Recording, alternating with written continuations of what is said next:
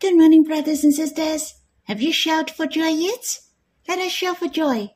I think the Lord is mine and I'm his as well. I'm so happy. Why am I so happy? That's because I'm the Lord's and he purchased me at the highest price. He created me, thus it is natural that I'm his, but he is mine as well. It's so wonderful, isn't it? That's really awesome. The infinite Lord is mine forever.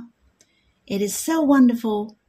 Rightly, we shall shout for joy, for we are so blessed. Let's shout for joy. Brothers and sisters, we shall be joyous and exercise our faith to enjoy such a treasurable, boundless love. As a matter of fact, we are the Lord's, but the Lord is mine forever. Is it guaranteed? Of course, since the Lord has made the everlasting covenant with us. In Isaiah mentioned, My covenant of peace shall not be removed. His steadfast love shall not depart from us. Even the mountains may depart, and the hills be removed, but my steadfast love shall not depart from you. It's so precious that the covenant of love to us is steadfast and steady and this covenant of love is made by the precious blood and life of the Lord.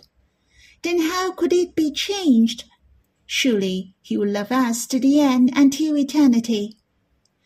I like to sing a hymn in God's Family Hymnal, the 20th, Song 13. Infinite Lord, make the eternal covenants with me.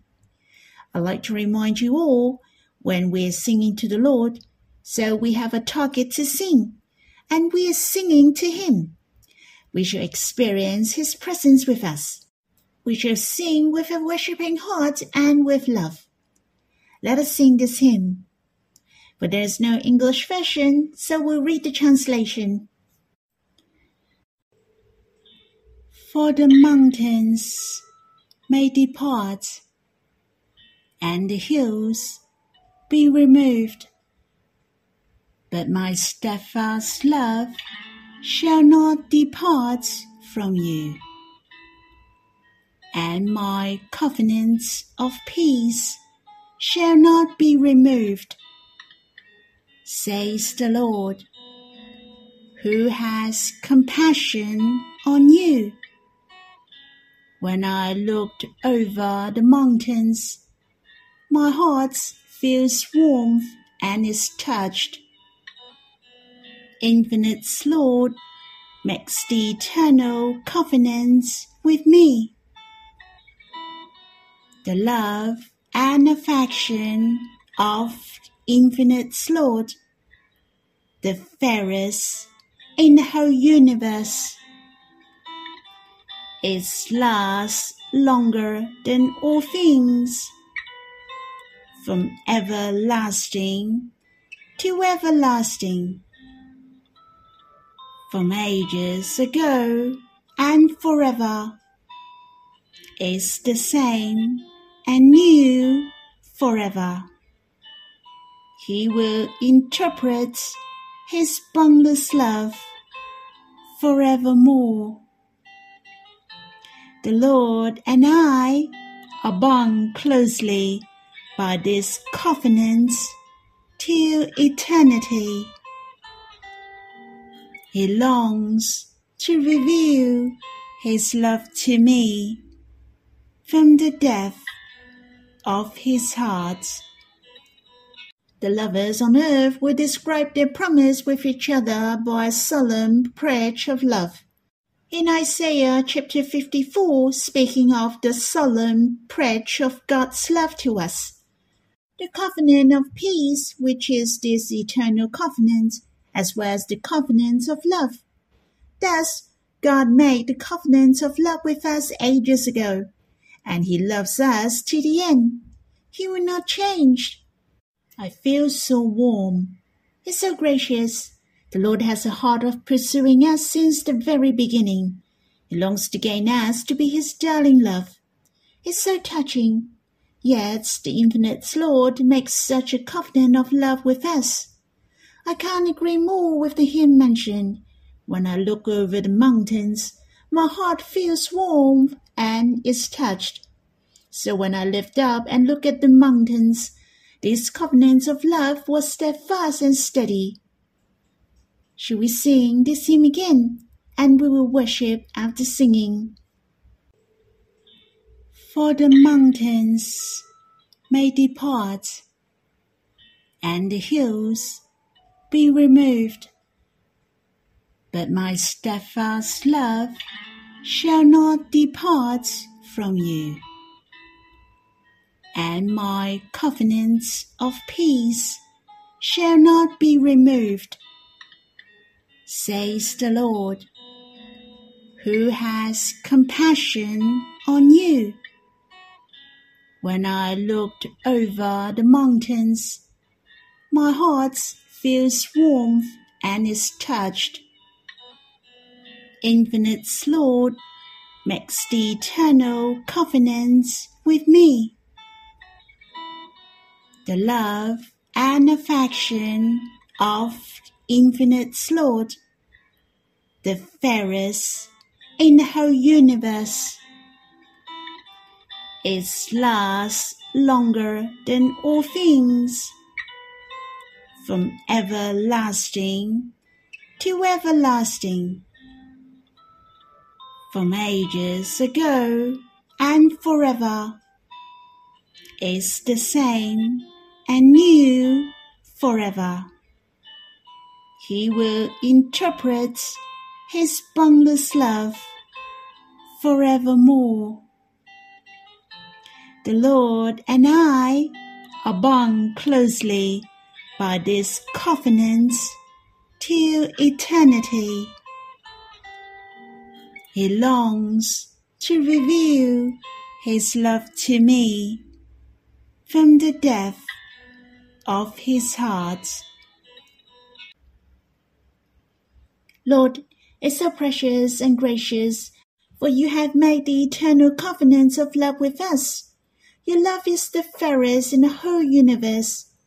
Your desire is for us, and you pursue us since ages ago and until eternity. Even you will interpret your love to us through eternity. It's so good. The covenant of love which you made bind us and you closely together. For you want to declare your love to us from the bottom of your heart. It's so treasurable. You left the scar of love at your pierced side to express the determination of your everlasting love to us. O oh Lord, we're the most blessed in this whole universe. We were strangers to the covenants of promise. We were alienated, but now we became the leads in the fairest covenants in this universe. It's so good. We are the targets whom you loved. Your heart turned to us forever. Your love and affection are the same and new forevermore. O oh Lord, May you help us to enjoy fully your love and your covenant which brings to us the boundless love. Brothers and sisters, I hope you have time to worship the Lord and draw near Him if you have time. It is a precious moment when you are face to face with the Lord. Don't just listen to my recording. The most important is to listen to the voice of the Lord and respond to Him. You can stop the recording and come back when you're done. Then we'll read the Bible. May the Lord bless you. Brothers and sisters, we'll read in Song of Solomon, chapter 6, verse 3. Let us read the verse first. I am my beloved's, and my beloved is mine. He gracious among the lilies. Before I share my impression and meditation about this verse, what I like to say is, very often, I will write down my impression. I used to write it in the Bible or in a little booklet named Walk with God, my own notebook. But now I'm normally drop it on my mobile phone. I will write down my impression and sometimes I will write a song to the Lord or sometimes I just have one sentence. But no matter what, That's my response to the Lord. It is a very good habit, and you shall try it too. You can write down your response to the Lord, and you can drop down the details of His appearing to you spiritually. It is so sweet to look back in the later days, for that's the memories between you and the Lord. I encourage you to try it. I'd like to read to you what I have written after reading these verses, but I won't explain in detail. Experience is a big help for my spiritual growth. To know the Lord better is more important to know myself. I'm lost without you. I was seeking myself before I knew you. I was disappointed, but now I know how blessed I am, for I am yours. I was lonely, then I know you didn't abandon me. How blessed I am that I am the beloved's forever. I shall say to those who are dreaming to take me away, I'm my beloved's. I want to say to those who admire my beloved, and my beloved is mine. O Lord, you enjoy me, the one in a million in the world, your special love, the satisfaction and your special presence, the heart of union with me. O Lord, However, you really miss the flock. After hearing my words to the Lord, I would like to share with you my impression after reading these verses. I would like to encourage you to write down your love experience with the Lord. You can write down your whisper of love to the Lord. You may forget what words you have read. Let me read it out for you in Song of Solomon, chapter 6, verse 3. I am my beloved's, and my beloved is mine.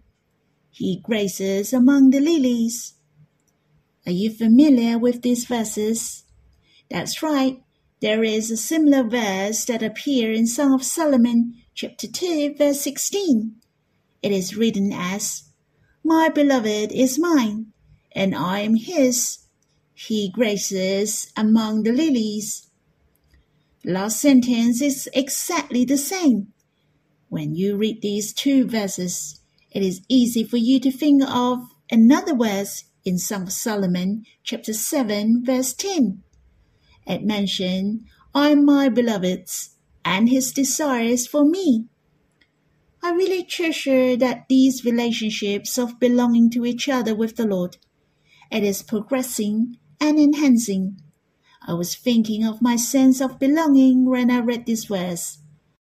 It is easy for us to feel that we are God's. But can you feel that the beloved is mine? It's not the same.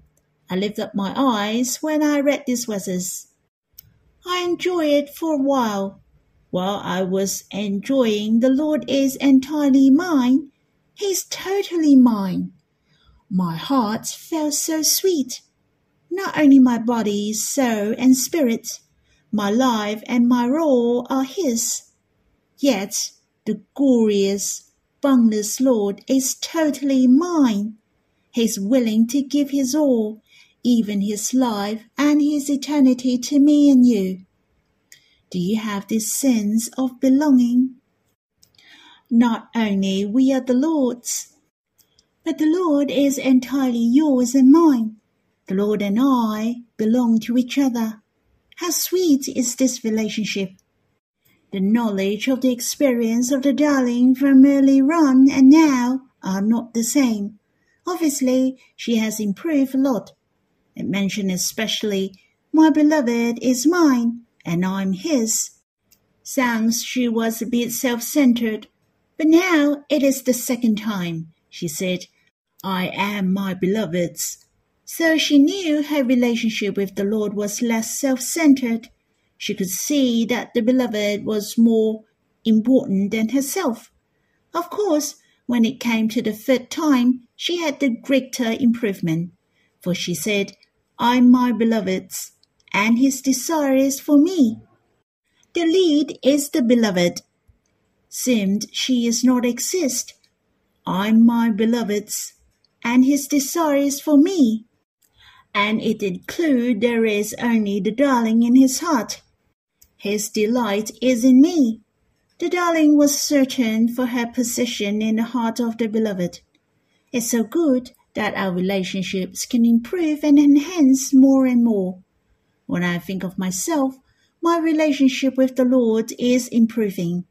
It is a bit shallow in the past. I was easily affected by the situation or my emotion. Hence, it fluctuated a lot. But how precious it is easy for me to exercise my faith to come to God. The path of pursuing the Lord is more precise. It is easier for me to draw near the Lord and experience Him. I am my beloved's, and my beloved is mine. I'm grateful that the sense of belonging between me and the Lord is improving more and more. I'd like to share with you my other impression. The sense of my belonging was strong when I read these verses, just like the couple has a solemn pledge of love with each other. We try our best to maintain this close relationship because of this pledge of love. The big or small difficulties cannot make this love with each other be shaken. This reminded me in Isaiah chapter 54, verse 20. For the mountains may depart and the hills be removed, but my steadfast love shall not depart from you, and my covenant of peace shall not be removed, says the Lord, who has compassion on you. I was thinking it was God who made the covenant with us. The mountains and the hills, disregarding how many difficulties there are, the determination of God will not be shaken this peace of covenants, which is the love covenant, for it is made by the precious blood of the Lord. Upon him was the chastisement that brought us peace. The peace of covenants is written in Isaiah chapter 54 for the first time. Take notice in chapter 53, the whole chapter is about the death of the Lord, for he is risen for us. The Lord has accomplished the salvation, made us reconciled with God. He delivered us from sin forevermore. We have the everlasting peace, and this peace that no one can snatch them away. For this peace is in his love, which is in the position of his adoration. Just like Ruth could find rest from Boaz, the only place in the whole universe where we can find rest is in the bottom of the heart of the fairest beloved of manifold love. He is the only one who is qualified to say so. He is in heaven, and he is our high priest, who leads us into the peace of covenant. He is the one who grants us the greatest blessing. We have gained the greatest blessing and peace in this whole universe. We don't have to look for it for we have found it. In fact, it is the Lord who gave it to us. Hence, this covenant of peace is the covenant of love. This covenant of love is made by his blood. The covenant of peace, the covenant of grace, the fairest covenants. It's so precious. We are free from sins. What we gain is eternal peace we in the status of being the closest with God. As I have mentioned before, peace is not whether we are safe physically or whether we are healthy or not hit by a car when crossing the road. The peace mentioned in the Bible is our hearts drawn near to God with confidence. Our hearts is the most peaceful in that status. The Lord made the covenants of peace by his blood. There is no more sin between us and the Lord, and we abide in the love of God eternally. Just like what the hymn from Brother Daniel mentioned, between us, Lord, there's no more sin, only his covenants of love. Brothers and sisters, I hope you enjoy these covenants of love every day, for the mountains may depart and the hills be removed, but the love of God shall not be part from you. That's all for my sharing. I hope you have time to quiet yourself and draw near the Lord personally. If you are touched while drawing near Him, you can drop it down or do the recording. You can express it through your mouth. May the Lord bless you.